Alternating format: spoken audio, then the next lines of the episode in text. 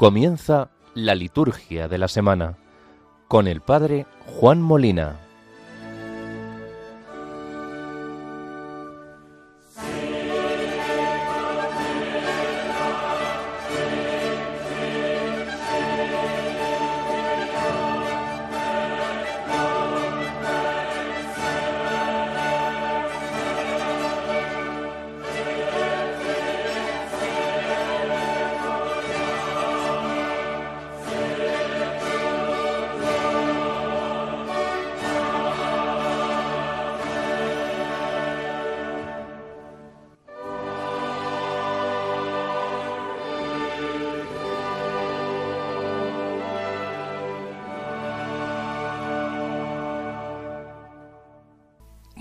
Noches familia.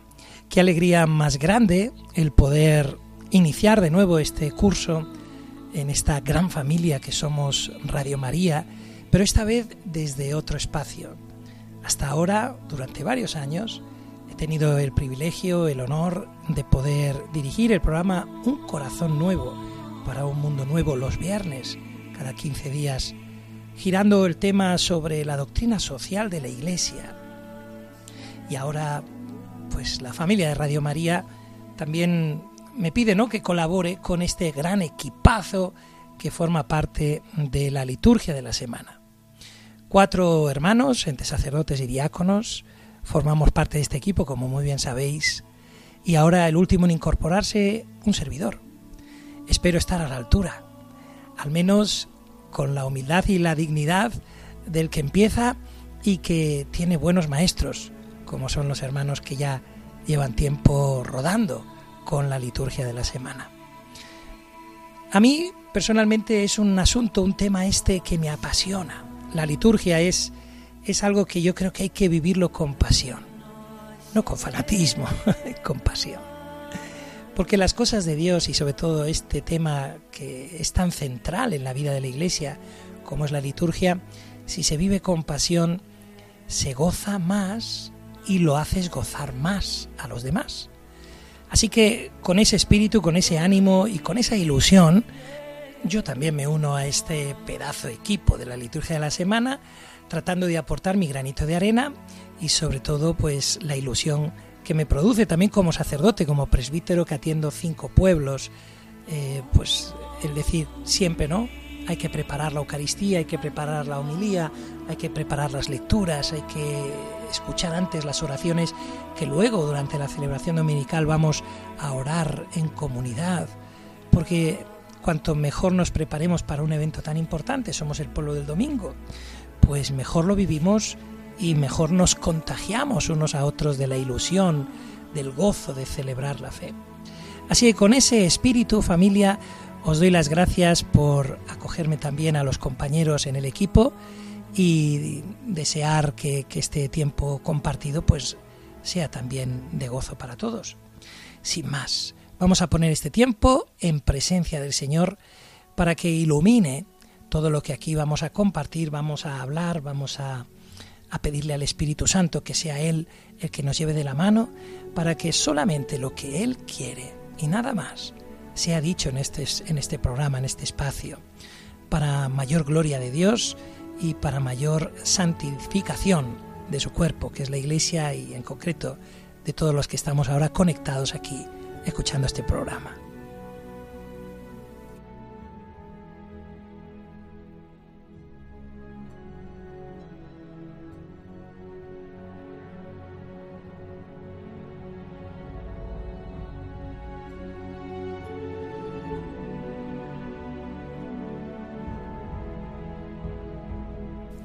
Padre bueno, Dios de misericordia y de ternura, que abres nuestro corazón a tu presencia.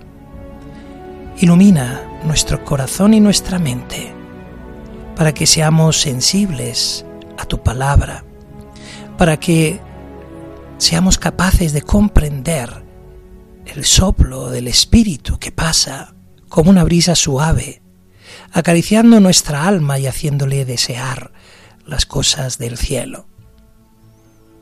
Que todo lo que hablemos en este programa, Señor, sea para mayor gloria tuya y santificación nuestra. que haga crecer en nosotros el deseo de una mayor comunión contigo y con tu cuerpo, la Iglesia. Ilumina nuestro entendimiento. Haz despertar en nuestras capacidades el deseo de crecer en santidad. Que seamos capaces también de sentir con la Iglesia, de orar con la Iglesia, de amar con la Iglesia, de esperar tu venida gloriosa con la Iglesia.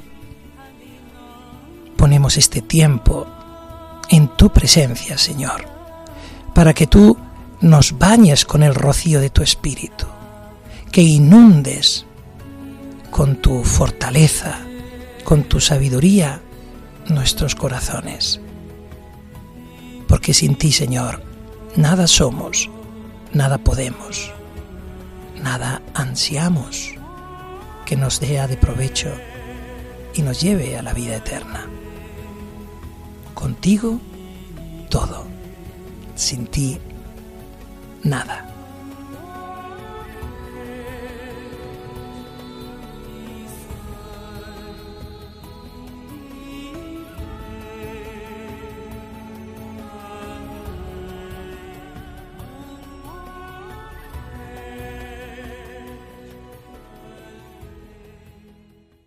Con el gozo de haber puesto este tiempo en presencia del Señor, vamos a adentrarnos ya propiamente en los temas que vamos a trabajar, que vamos a reflexionar a lo largo de estos próximos aproximadamente 45 minutillos que tenemos por delante.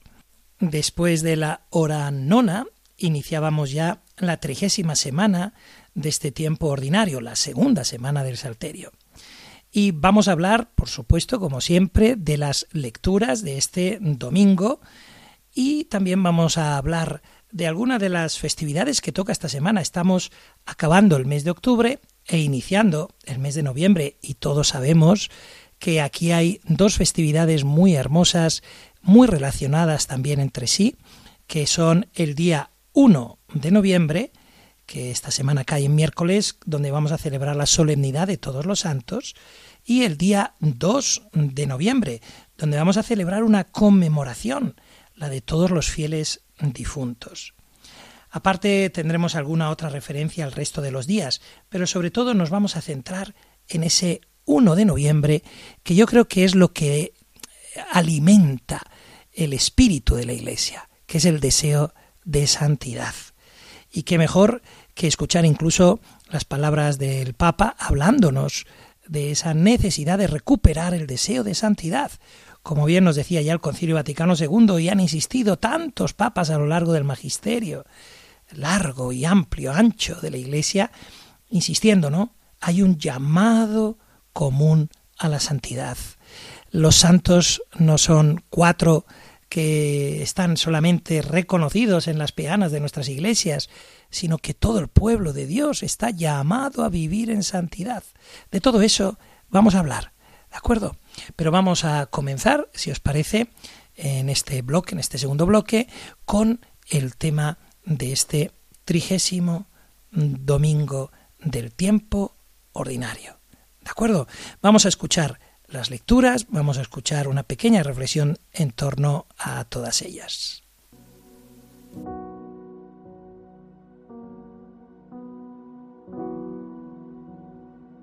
Fijaos la oración colecta, cómo nos describe claramente de qué va a ir el asunto en este trigésimo domingo del tiempo ordinario.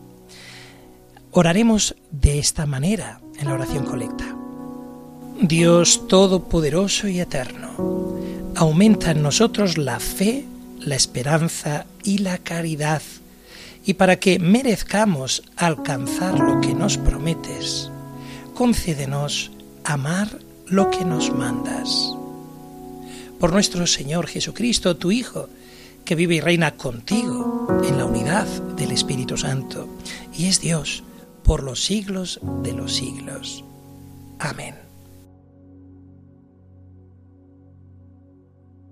Hermosa oración colecta que la esposa de Cristo, que es la Iglesia, le suplica al Padre que le inunde con su poder llenándole de esa fe que necesita para el camino de esa esperanza para no perder nunca la orientación a pesar de las dificultades y también el amor que es como la gasolina, ¿verdad? Si me permitís el ejemplo, que nos hace caminar siempre creciendo como, como discípulos, amándonos unos a otros. Y de eso trata este trigésimo domingo del tiempo ordinario. Si os fijáis, todas las lecturas, tanto de Éxodo en la primera lectura como el Salmo mismo con la respuesta, yo te amo, Señor, porque tú eres mi fortaleza. Incluso la primera carta de Pablo a los tesalonicenses va a hablar en definitiva de abandonar los ídolos para servir y amar a Dios, eh, aguardando esa venida, esa segunda venida gloriosa del Señor, ¿no? Y Mateo 22, el Evangelio que es el culmen de la palabra de este domingo, habla claramente de ese inseparable mandamiento de amar a Dios y amar al prójimo como a uno mismo. Por eso la palabra de Dios claramente en este trigésimo domingo gira en torno a eso que por desgracia tanto se ha, se, ha desvaluado, se ha devaluado, perdón, o desvirtuado, iba a decir, en este mundo nuestro, en esta sociedad, que parece que todo el mundo habla de amor cuando en realidad habla de cualquier otra cosa, menos del amor con mayúsculas del que nos habla la escritura. No en vano, es muy interesante. A mí me gusta mucho recordar que los griegos utilizaban distintas palabras para referirse al amor. Una de ellas era eros, que hacía referencia al amor físico, a la atracción carnal, el amor, digamos, que entra por los ojos, ¿verdad? Eh, luego existía el filia, que es un amor más fraterno, más, más que fraterno, más de amigos, ¿no? Eh, de amistad. Eh, pero el amor, por ejemplo, que describe Pablo en 1 Corintios, ese amor que no pasa nunca, utiliza una palabra que es ágape. Ese es el amor del que la palabra de Dios está inundado, está preñado del amor de Dios, que es un amor ágape. Es decir, un amor oblativo, un amor que, se desvive por el otro y que, de alguna manera, Jesús nos pide. Si queréis ser discípulos míos, tenéis que amaros también como yo os he amado. ¿Y cómo os he amado? Con un amor ágape, con un amor que se entrega, con un amor oblativo, un amor que se descentra, un amor que pone al otro siempre en el primer lugar. Es interesante porque, de hecho, eh, nuestro amor se nutre de la experiencia de amor que tenemos con Dios. Yo de esto estoy convencidísimo, lo vivo en primera persona yo mismo, pero lo veo también en aquellos que acompaño y en aquellos que me enriquecen también con su ejemplo y su testimonio de vida. Al final amamos como hemos sido amados. Por lo tanto, cuanto mayor es la experiencia de Dios en nosotros, cuanto más nos hemos sentido amados, reconciliados, sanados por el corazón de Dios, más capacidad tenemos para amar, reconciliar y sanar tantos corazones heridos y lastimados que hay a nuestro alrededor. Por eso hemos de llenarnos, ¿verdad?, de esa experiencia. Es muy interesante, yo creo, en este pensar que estamos ya prácticamente en las últimas semanas del tiempo ordinario y siempre las últimas semanas nos van a hablar de una mirada escatológica de la historia. ¿Por qué? Porque finalizaremos con la gran fiesta de Cristo Rey y Señor del universo, ¿no? Entonces todas las lecturas irán encaminadas hacia ese final de los tiempos, ¿no? Con un lenguaje muy escatológico, a veces un tanto difícil. Por eso es bueno que justo antes de empezar con esas lecturas más, eh, con ese tipo de género literario, de lenguaje, eh, nos cimentemos bien eh, sobre esta palabra que es fundante en la vida del cristiano. Amor, ágape, sentirnos amados para poder amar. Y sentirnos amados por un Dios que ama sin medida, que no entiende de, de límites, un Dios que ama desbordando incluso nuestras expectativas. Y así es como luego somos nosotros capaces de amar a los demás y de amarnos unos a otros y entonces convertir a la esposa de Cristo en un verdadero testimonio de amor en medio de un mundo que como estamos viendo por desgracia está demasiado acostumbrado al odio, a la violencia, a la calumnia, a la ofensa, al enfrentamiento. Qué hermosa palabra la de este domingo trigésimo del tiempo ordinario. En la primera lectura escucharemos Éxodo 22, del versículo 20 al 26, que recordemos son dos capítulos después de haber llegado al monte Sinaí y haber hecho Moisés esa alianza con los diez mandamientos, eh, un estilo de vida que le propone Yahvé a su pueblo. Como respuesta siempre a la primera lectura, el Salmo y esta vez el Salmo 17, con una respuesta hermosa y contundente. Yo te amo, Señor, tú eres mi fortaleza. Ojalá que cuando recemos esta respuesta en el Salmo, lo hagamos con el corazón embotado de amor, de enamoramiento por el Señor. Yo te amo, Señor. Por eso siento que tú eres mi fortaleza. En la segunda lectura, Pablo, la primera carta a los tesalonicenses, nos va a recordar que si amamos de verdad al Señor, no tenemos que tirar en balde eh, la gracia que nos ha sido dada sirviendo a otros ídolos, a los que supuestamente al convertirnos hemos tenido que abandonar. Obviamente los ídolos de los que habla Pablo probablemente hacen más referencia a ídolos de dioses paganos, pero hoy en día también tenemos ídolos en medio de nosotros que son esos ismos famosos que hacen que no podamos crecer y dar fruto. El narcisismo, el creernos nosotros el centro, el egocentrismo, ¿verdad? El, eh, eh, algo fundamental, el materialismo, donde parece que tanto vales cuanto tienes, no tienes, no vales. El hedonismo, cuidado, que es el placer por el placer, es idolatrar el placer, vivo carpe diem para disfrutar, y todo lo que sea sacrificio y lucha, no quiero. Prefiero solamente el gozo, el disfrute, y si algo ya deja de darme gozo y disfrute, lo abandono. Y tantos matrimonios rotos y tantas promesas incumplidas, porque ha habido un momento de sacrificio, de lucha, ¿verdad? Y lo que cuesta, sabemos que sacrifica. ¿eh? Entonces, el culmen, como hemos dicho antes, el Evangelio de Mateo 22 del 34 al 40. Pidámosle al Señor que en esta Eucaristía de este trigésimo domingo, el tiempo ordinario, realmente aprendamos a convencernos más cada día que debemos amarnos unos a otros como Él nos ha amado. Que Él, que sigue entregándose en cada Eucaristía delante de nuestros ojos, sea la fuente de donde bebamos de esa ternura misericordiosa, de ese amor incondicional del corazón de Dios.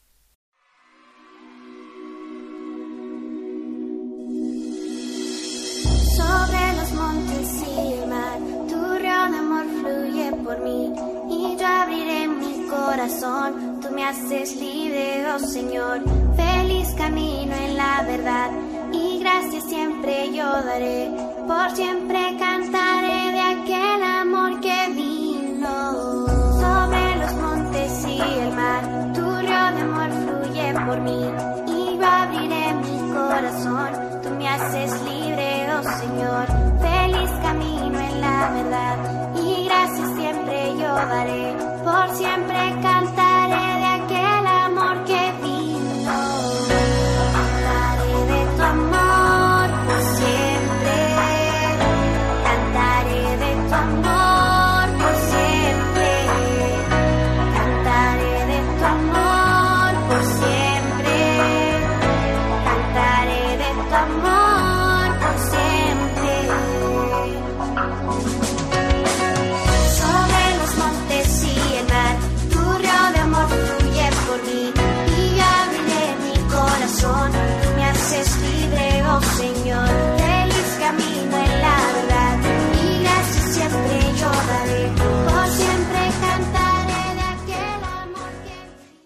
así como nos ha cantado ahora este grupo que se llama Extreme Kids, Cantaré de tu amor, al final eh, de lo que de la abundancia del corazón habla la boca, ¿os acordáis ese pasaje, no?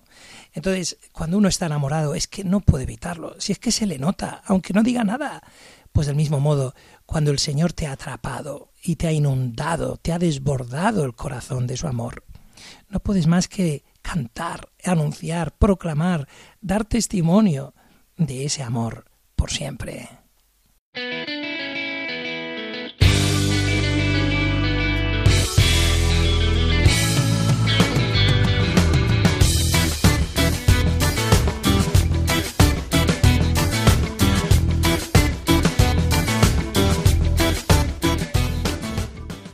Muy bien familia, bueno, recordar solamente que estamos dentro del programa La Liturgia de la Semana donde estamos revisando un poquito la palabra de Dios de este trigésimo domingo del tiempo ordinario, del ciclo A, donde hemos hablado un poquillo de lo que es el tema fundamental, que es el amor. Y ahora vamos a adentrarnos ya en esta segunda parte del programa, pues un poquito a, revisar qué es lo que nos depara esta semana a nivel litúrgico, porque ya lo hemos mencionado, hay dos festividades que son muy entrañables y muy, muy, muy hermosas para el pueblo de Dios. Primer lugar, el día 1, con la fiesta, la solemnidad de todos los santos, y seguidamente el día 2, con la conmemoración de todos los difuntos. Así que, si os parece, en, esta, en este segundo tramo, vamos a echarle un ojillo a los día a día de esta semana. ¿Me acompañas?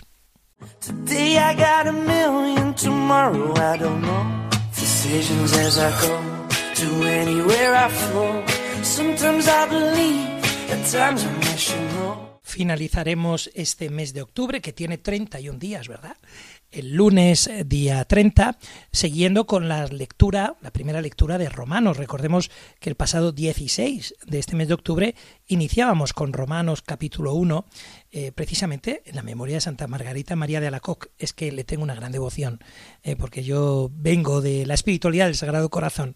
Entonces, bueno, aprovecho para decirlo. Y seguiremos, pues eso, con el capítulo octavo, leyendo pues con gozo una de las cartas, yo creo, que, es el culmen de la espiritualidad y de la teología de, Pablo. Del mismo modo, el, martes 31. Bueno, ya sabemos que siempre cuando es misa de feria, bueno, estamos leyendo el leccionario, el volumen tercero impar, ¿verdad? Y ya sabemos que en las memorias que son, eh, perdón, en los días que son feriados, que no tienen una memoria obligatoria, a veces hay ciertas memorias libres dependiendo del lugar en el que estamos, eh, habitando o dependiendo también si pertenecemos a alguna congregación, como por ejemplo el, eh, el día 31 o por ejemplo el día 30 lunes los jesuitas tienen la, la, posibilidad de celebrar la memoria libre del beato Domingo Collins, un religioso mártir, ¿no? O Zamora puede celebrar, ¿no? celebra la memoria obligatoria del beato Martín Cid, abad, ¿no? Bueno, pues este 31 martes, recordemos solo hasta la hora nona, porque es la víspera de una solemnidad, la solemnidad del día 1, la solemnidad de todos los santos. Por lo tanto, eh, si celebramos la Eucaristía por la mañana hasta la hora nona, tendremos también la lectura de Pablo a los Romanos, capítulo 8, desde el versículo 18, y si estamos en Segovia, en Mallorca, o pertenecemos a los jesuitas, pues celebraremos la memoria obligatoria de San Alonso Rodríguez. Y si somos cartujos, tendremos ya la misa propia de la vigilia de todos los santos y pues con un recuerdo afectuoso también a Madrid que celebra el aniversario de la ordenación episcopal del cardenal Antonio María Rouco Varela, arzobispo emérito de 1976. ¿no? Bueno, pues ya después de la hora nona tenemos la misa vespertina de la solemnidad de todos los santos. Y aquí es donde nos adentramos en una de las fiestas, yo diría, más importantes del final del año. Y, de alguna manera, el culmen que ya va preparando el gozo de la fiesta de Jesucristo, eh, Rey y Señor del universo, que nos invita a todos a perseguir, a luchar por esa santidad que hemos de anhelar. Al final, lo que deseamos es lo que nos mueve. Si no deseamos ser santos, pues no nos movemos hacia la santidad nos conformaremos con la mediocridad. Por eso es tan importante esta fiesta. ¿eh? Antes de escuchar una brevísima homilía o reflexión del Papa Francisco sobre la festividad de todos los santos, echamos una mirada estrictamente litúrgica a este día, recordando que estamos hablando de uno de los días de precepto que tiene la Iglesia. ¿eh?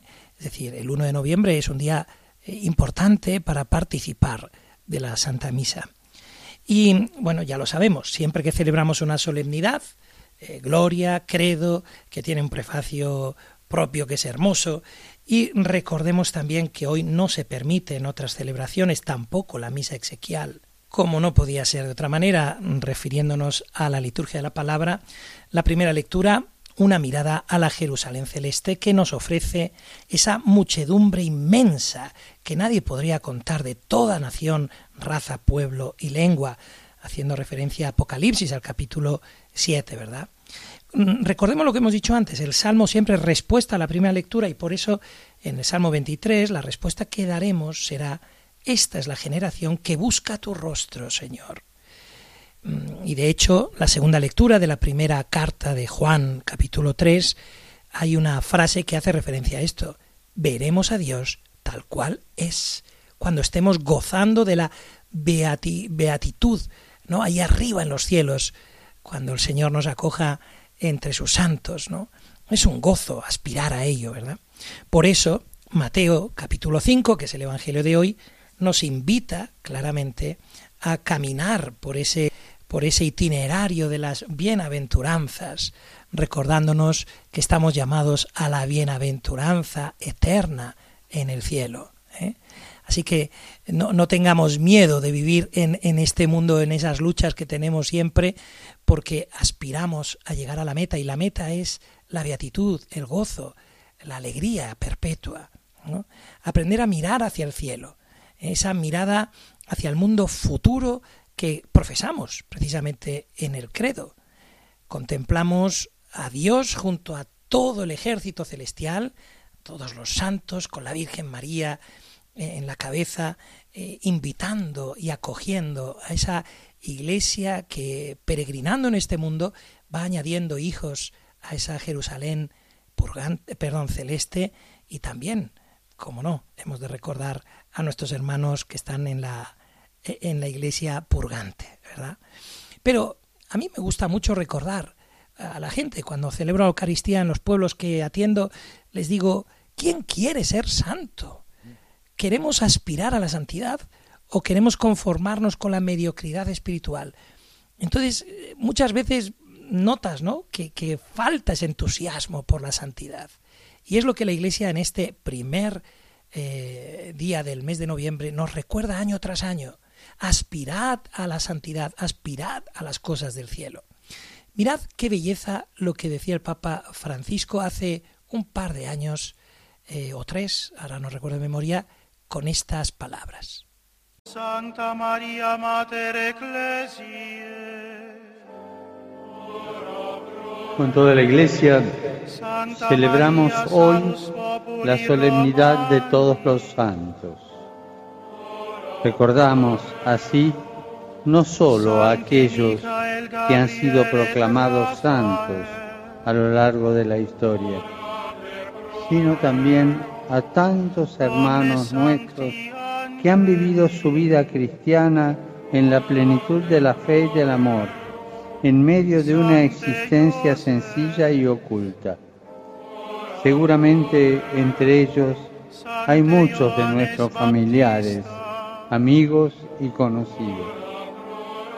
Celebramos, por tanto, la fiesta de la santidad.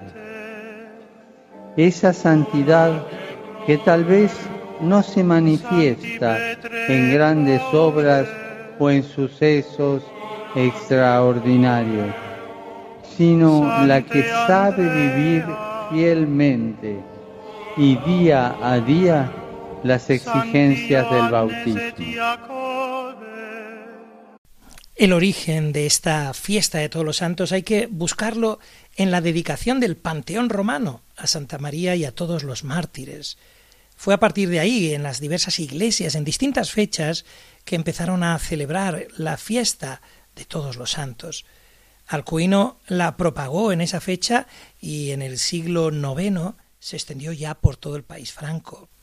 Pero mucho antes que en Occidente, ya como ocurre con tantas festividades en el Oriente, en el siglo IV, ya se honraba a todos los santos. Es la iglesia bizantina en particular que celebraba el primer domingo después de Pentecostés esta fiesta, clausurando así con esta fiesta el ciclo pascual. Una mirada a lo alto, una mirada al cielo, una mirada al triunfo de aquellos que han sido capaces, como decía ahora el Papa Francisco, de ser fieles a las promesas bautismales. Una invitación a ti y a mí a unirnos en el deseo de formar parte de este hermoso equipo.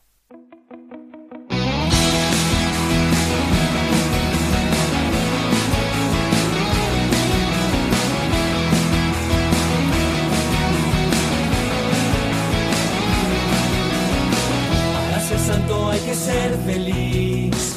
No hay santidad sin felicidad. Para ser santo hay que ser feliz primero.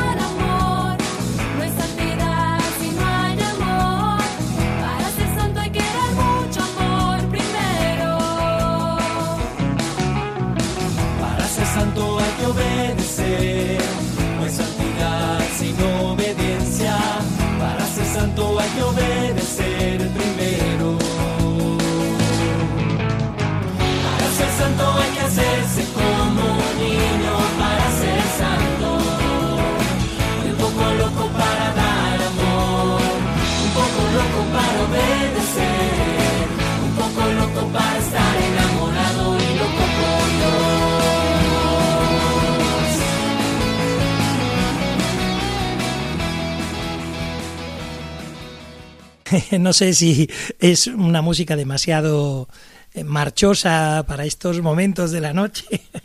Os pido disculpas y intentaré también ir de vez en cuando poniendo, por supuesto, música más tranquila, ¿no? Pero bueno, este grupo yo creo que es uno de los grupos más conocidos, sobre todo en, Hispanoamérica. Geset nació en el año 1980 en una comunidad precisamente que llevaba ese nombre, Geset, ¿no? Eh, una asociación de laicos en la arquidiócesis de Monterrey. Y desde entonces yo creo que es uno de los grupos que más canciones ha exportado al mundo hispanohablante. Eh, y bueno, eh, está bonito. Fijaos lo que nos decía con esta canción, ¿no? Para ser santo hay que estar un poco loco, ¿verdad? Pero loco de amor. Al final nos lo dicen tantos santos y es así, ¿verdad? Bueno, pues seguimos dando un pasito adelante, pero fijaros qué sabia es nuestra Madre Iglesia, que el día 2 de noviembre, es decir, el día siguiente de la fiesta del cielo, de la, de la Jerusalén celeste, de, de la fiesta de la santidad, que es a donde debemos aspirar a llegar todos, la Iglesia como Madre nos recuerda y nos reconoce, pues que a veces nos quedamos a mitad de camino y que muchas veces, pues, bueno, pues quizá no, no, no, no, vivimos con esa intensidad, ese entusiasmo y ese compromiso que nos lleva a la santidad eh, directamente, ¿no? Y por eso necesitamos también que oren por nosotros. Por eso la Iglesia muy sabiamente el día 2 de noviembre nos invita a conmemorar a todos los fieles difuntos. Fíjate que el origen es bien curioso. Eh, data del año 998 cuando en Cluny, en Francia, no sé si alguien ha, lo ha visitado, yo he tenido la ocasión, gracias a Dios, de visitarlo, ahora, solamente queda, digamos, la planta de lo que fue probablemente el monasterio más importante de Europa en el siglo X, ¿eh? probablemente uno de ellos, si no el más.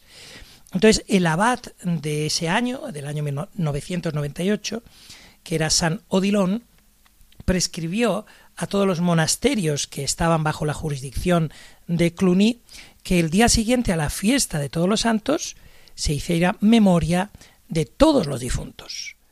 Recordando precisamente esto, ¿no? Que a veces pues no todos morimos en un estado de gracia y de santidad y necesitamos que oren por nosotros. Son las tres dimensiones de la Iglesia.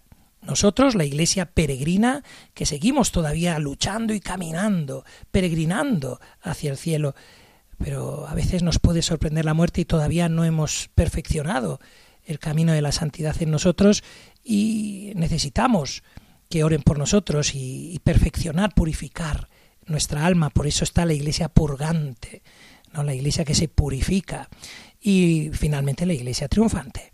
Por eso quizá en este día en el que la iglesia bueno, ya en el siglo XIV Roma lo admitió como una celebración también para toda la cristiandad, ¿no?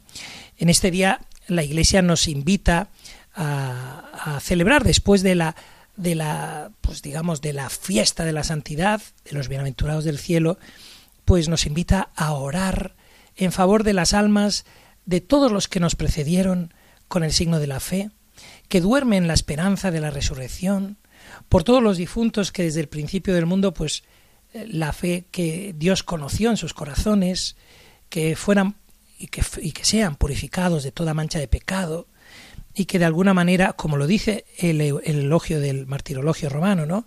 para que purificados de toda mancha de pecado, asociados a los ciudadanos celestes, puedan gozar también de la visión de la felicidad eterna. Eso es lo que hace la Iglesia como madre. De hecho, hay un detalle interesante en la liturgia. Vamos a poner, por ejemplo, la plegaria eucarística segunda, cuando en el memento por los difuntos, la Iglesia dice, acuérdate, Señor, de aquellos que durmieron en la esperanza de la resurrección. Pero la Iglesia como madre no se olvida tampoco de esos otros cuya fe solo tú conociste, que a lo mejor no murieron con esa esperanza o con esa fidelidad a la fe, pero tú, Señor, que lo conoces todo, nosotros como madre pedimos por todos los hijos de la Iglesia y también por aquellos que aunque no fueran hijos de la Iglesia, nosotros oramos por todos, por toda la humanidad, aquellos cuya fe solo tú conociste. Bien, pues en, esta, en este segundo día de noviembre, el día 2 de noviembre, la conmemoración de todos los fieles difuntos, es interesante porque hay varias notas a nivel litúrgico también que, que nos corresponde recordar. ¿no? En primer lugar, pues que todos los sacerdotes pueden celebrar hasta tres misas, pero solo se puede recibir un estipendio. ¿eh? No se puede recibir eh, todos los estipendios de todas las misas que se celebren. La segunda se debe aplicar por el sufragio de todos los fieles difuntos y la tercera por las intenciones del sumo pontífice. En segundo lugar, respecto a los fieles que pueden recibir la comunión en una misa, pueden recibirla otra vez, pero solamente dentro de la celebración eucarística en la que se participe, y nos hace la cita al canon 917 del derecho canónico.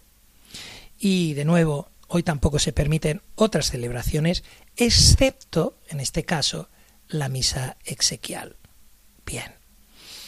Es interesante también recordar algo que a mucha gente eh, se le pasa, por desgracia, un poco de largo, pero que es interesante. El tema de las indulgencias.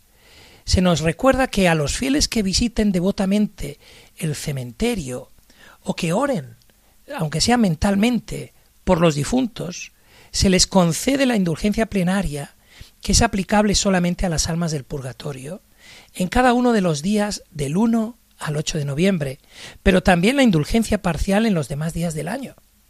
Y en el día de la conmemoración de los fieles difuntos, o con el consentimiento del ordinario, en el domingo anterior o posterior a las, o, o en la solemnidad de todos los santos, en todas las iglesias y oratorios se puede lucrar, lucrar perdón, de indulgencia plenaria.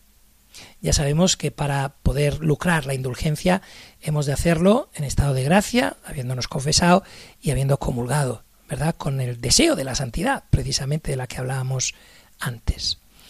Así que nada, estos son los dos días fuertes, digamos, de esta semana, que seguirá el día 3 con una memoria libre de un religioso probablemente eh, encomiable y que muchos recordamos con mucho afecto, San Martín de Porres. Por supuesto, hoy es fiesta para los dominicos, ¿eh? toda la familia dominicana, ¿verdad? Y también, pues, eh, la fiesta de Santa Engracia, Virgen y Mártir en Zaragoza, y de los protomártires en, eh, en el mismo Zaragoza. Luego hay memorias obligatorias, por ejemplo, en Sevilla, de todos los santos hispalenses, o en Solsona, ¿verdad? Eh, San Hermengol, obispo, y luego varias memorias libres que, bueno, no hace falta mencionarlas todas, pero qué interesante, ¿eh? qué, qué bonito es la riqueza, os dais cuenta, ¿no? La riqueza del calendario litúrgico. Hay tantas fiestas, tantas, tantos motivos por los que dar gloria a Dios. Y por supuesto, así acabamos la semana con el sábado hasta la hora nona, ya lo sabéis, con otra memoria obligatoria de un grande. Bueno, yo le tengo mucho afecto, mucho cariño. el obispo San Carlos Borromeo, que es fiesta para las hermanas angélicas de San Pablo. Pero también será un día para hacer memoria obligatoria de San Félix de Valois, presbítero, para la comunidad trinitaria, y para los escolapios es la conmemoración de los familiares, benefactores y poseedores de la carta de hermandad de la orden que son difuntos. Así finalizaremos esta semana con estas dos grandes fiestas entre medio, miércoles y jueves, todos los santos y todos los difuntos.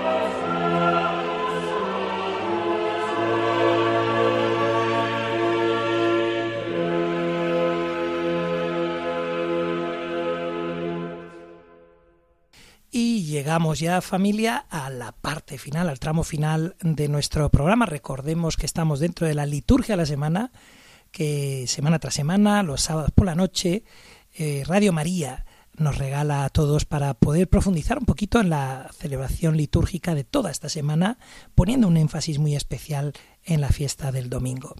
Bien, pues en este bloque final del programa, como ya sabéis, durante todo este curso, aparte de lo que podamos ir hablando en determinado momento, que sea algún asunto puntual, que a lo mejor, mira, aprovecho para invitaros, podáis hacernos llegar por nuestro mail al programa o, a Radio María mismo, ¿verdad? Eh, pidiendo que hablemos de algunos temas concretos. Ya sabéis que nosotros seguimos haciendo una lectura comentada del, orden general del misal romano. Y bueno, hemos escuchado esta belleza. Es que cómo no vamos a hablar del famoso Requiem, la misa de Requiem y Miserere en la mayor de Bach. ¿eh? Una maravilla, una maravilla. Por cierto, os habéis dado cuenta, ¿no? En, en el mundo protestante el, el arte se desarrolló en la música, porque ellos leen de manera muy textual y literal Éxodo 20 la prohibición de hacer imágenes, ¿no? Los consideran algo que atenta contra, contra ese mandamiento. Entonces, en el mundo protestante prácticamente nunca se desarrolló la belleza del arte eh, visual, plástico, eh, pero, sin embargo, sí ha desarrollado verdaderas obras de arte en la música. Y al final, pues oye, bebemos todos de esa fuente que emana del Espíritu Santo que inspira tantos corazones de, de tantos cristianos, de la denominación que sea, eh, para alabar al Señor, para dar gloria a Dios, para elevar el espíritu y el alma. Así que eso hemos hecho con Bach, hemos disfrutado de él y de ese mm, Requiem y Miserere mm, en la mayor.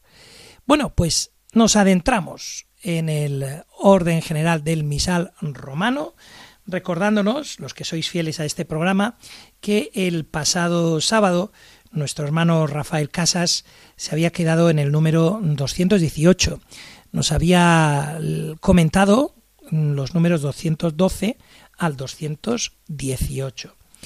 Si tenéis en mente o si lo tenéis físicamente delante el, el orden general del misal romano, recordemos que estamos dentro del capítulo cuarto de esta instrucción general y el capítulo cuarto habla de las diversas formas de celebrar la misa.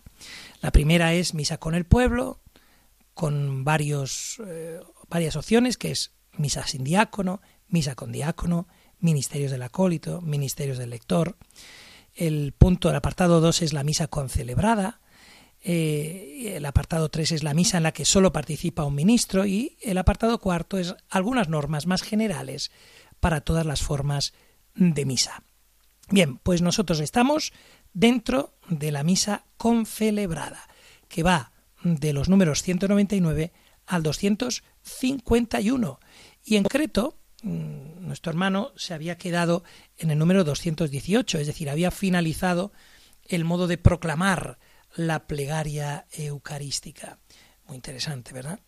Hoy estamos, como veis, dentro de la plegaria eucarística. Nos vamos a adentrar en uno de los cánones más antiguos, la plegaria eucarística primera, llamado también el canon romano.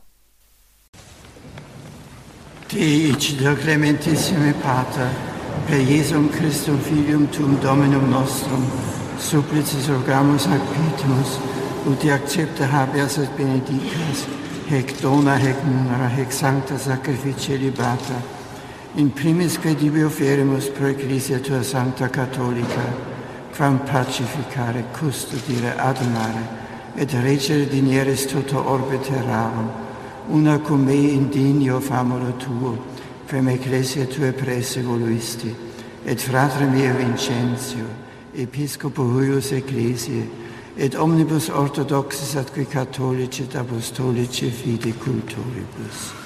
cómo no recordar con filial afecto a nuestro estimadísimo Benedicto XVI orando Te igitur clementissime pater. Así es como inicia la plegaria eucarística primera o el canon romano. Padre misericordioso, te pedimos humildemente por Jesucristo, tu Hijo, nuestro Señor.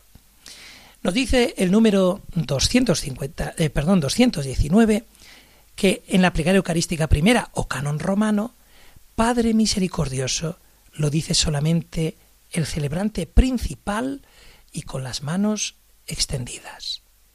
En el 220 nos habla del memento de los vivos. Acuérdate, Señor. Y la conmemoración de los santos, reunidos en comunión. Conviene encomendarlos a uno u otro de los concelebrantes. Y él solo dice estas oraciones con las manos extendidas y en voz alta. Recordemos que memento quiere decir el recuerdo. El recuerdo, la oración por los vivos y por los difuntos. El número 221 dice, acepta, Señor, en tu bondad. Lo dice solamente el celebrante principal con las manos extendidas. Fijaros que el canon mm, romano es uno de los canon para mí más hermosos, la verdad, no solo por la antigüedad, sino también por, por el contenido, ¿no? Es como muy eclesial, es como muy, muy universal, es como muy de unirse con la iglesia primitiva, ¿no? Eh, con tantos nombres de santos fundamentales, ¿verdad? Yo, yo ahora mismo he, he regresado de una peregrinación a Roma, que he ido con, con gente de los cinco pueblos que atiendo y les explicaba, ¿no? Fijaros, aquí hay una iglesia que es la iglesia de Santa Perpetua y Felicidad, ¿verdad? Estas santas que aparecen en la liturgia de la iglesia, en el canon romano, ¿verdad? Es decir, cuando vives eh, la, la, belleza de la liturgia y de la oración de la iglesia que recuerda a tanta gente a lo largo de 21 siglos es, es, es estremecedor, ¿no? Entonces, fijaros que estos, estos números del orden general del misal romano al final son como esas rúbricas. Recordemos que rúbrica viene del, latín rubrum, que significa rojo, ¿no? Las rúbricas suelen estar en rojo, ¿no? Pues al final conviene leerse bien esto, sobre todo los presbíteros, cuando tenemos que celebrar la Eucaristía y usamos el canon romano para saber eh, cómo tenemos que actuar en cada, en cada momento, ¿no? lo que tenemos que decir. Por ejemplo, el número 222 nos dice, desde bendice y santifica, oh Padre, hasta te pedimos humildemente, Dios Todopoderoso, el celebrante principal hace los gestos, pero ya son todos los concelebrantes los que lo dicen, todos simultáneamente, de este modo. Bendice y santifica, oh Padre, con las manos extendidas hacia las ofrendas. ¿Verdad? Como hacemos habitualmente cuando invocamos al Espíritu Santo. Después, cuando se dice el cual, la víspera de su pasión y del mismo modo acabada la cena, con las manos juntas, que es una manera de, de entrar dentro, ¿no? ¿Por qué? Porque a partir de ese momento es el Señor ya el que toma la palabra, ¿verdad? Por eso en el punto C nos dice las palabras del Señor, si parece conveniente, con la mano derecha extendida hacia el pan y hacia el cáliz, pero en la elevación miran todos la hostia y el cáliz y luego se inclinan profundamente. Esto es interesante. A veces me han preguntado, cuando se levanta al Señor, a las especies eucarísticas, el cuerpo y la sangre de Cristo, ¿debemos mirarlas o debemos cerrar los ojos y agachar la cabeza? Hay que mirarlas como un gesto de, adoración y de agradecimiento. En el punto D nos dice, por eso, Padre, nosotros, tus siervos, y mira con ojos de bondad, con las manos extendidas. Y, por último, te pedimos humildemente, Dios Todopoderoso, inclinados, y con las manos juntas, hasta que llega ese momento en que se dicen las palabras, al participar aquí de este altar, y enseguida se enderezan, signándose a las palabras, seamos colmados de gracia y bendición. Es uno de los momentos para mí más hermosos cuando concelebramos varios sacerdotes rezando esta plegaria eucarística primera. El número 223, la intercesión de los difuntos. Acuérdate también, Señor, de tus hijos, y a nosotros, pecadores siervos tuyos, conviene, conviene encomendarlos a uno u otro de los concelebrantes, y el que preside solo las pronuncia con las manos extendidas, eh, perdón, el que preside no, el que las hace con las manos extendidas y en voz alta el número 224, a las palabras y a nosotros pecadores siervos tuyos, todos nos, los concelebrantes se golpean el pecho, como un signo visible de arrepentimiento y de humildad, reconociendo a los pecadores. Para finalizar en el número 225, con el por Cristo Señor nuestro, por quien sigues creando. Eso es dicho solo por el celebrante principal. Fijaos que estos números que hemos leído de la plegaria eucarística primera, el canon romano, son esas rúbricas que conviene conocer para poder concelebrar bien y con dignidad en la Eucaristía cuando usemos este canon. Es precioso. Yo os recomiendo, si queréis, echarle una ojeada o incluso ir a vuestro párroco y decirle, Padre, ¿por qué no nos regala algún día el canon romano en la Eucaristía para poderlo gozar? Ya verás que te encantará. Tempus fugit, dicen los latinos, y es que el tiempo huye, y fíjate que ya está, ya está encima, así que no puedo más que desearos que el Señor os colme de bendiciones y recordaros que a partir de ahora a las 10 los servicios informativos de Radio María a las 21 en Canarias. Un abrazo enorme y que el Señor os guarde y os bendiga en el nombre del Padre y del Hijo y del Espíritu Santo. Amén. Vayamos gozosamente en paz. Un abrazo enorme familia y si Dios quiere nos seguiremos viendo en los sucesivos meses en el último domingo de cada mes. Un abrazo grandote. Se despide aquí el Padre Juan Molina. Chao.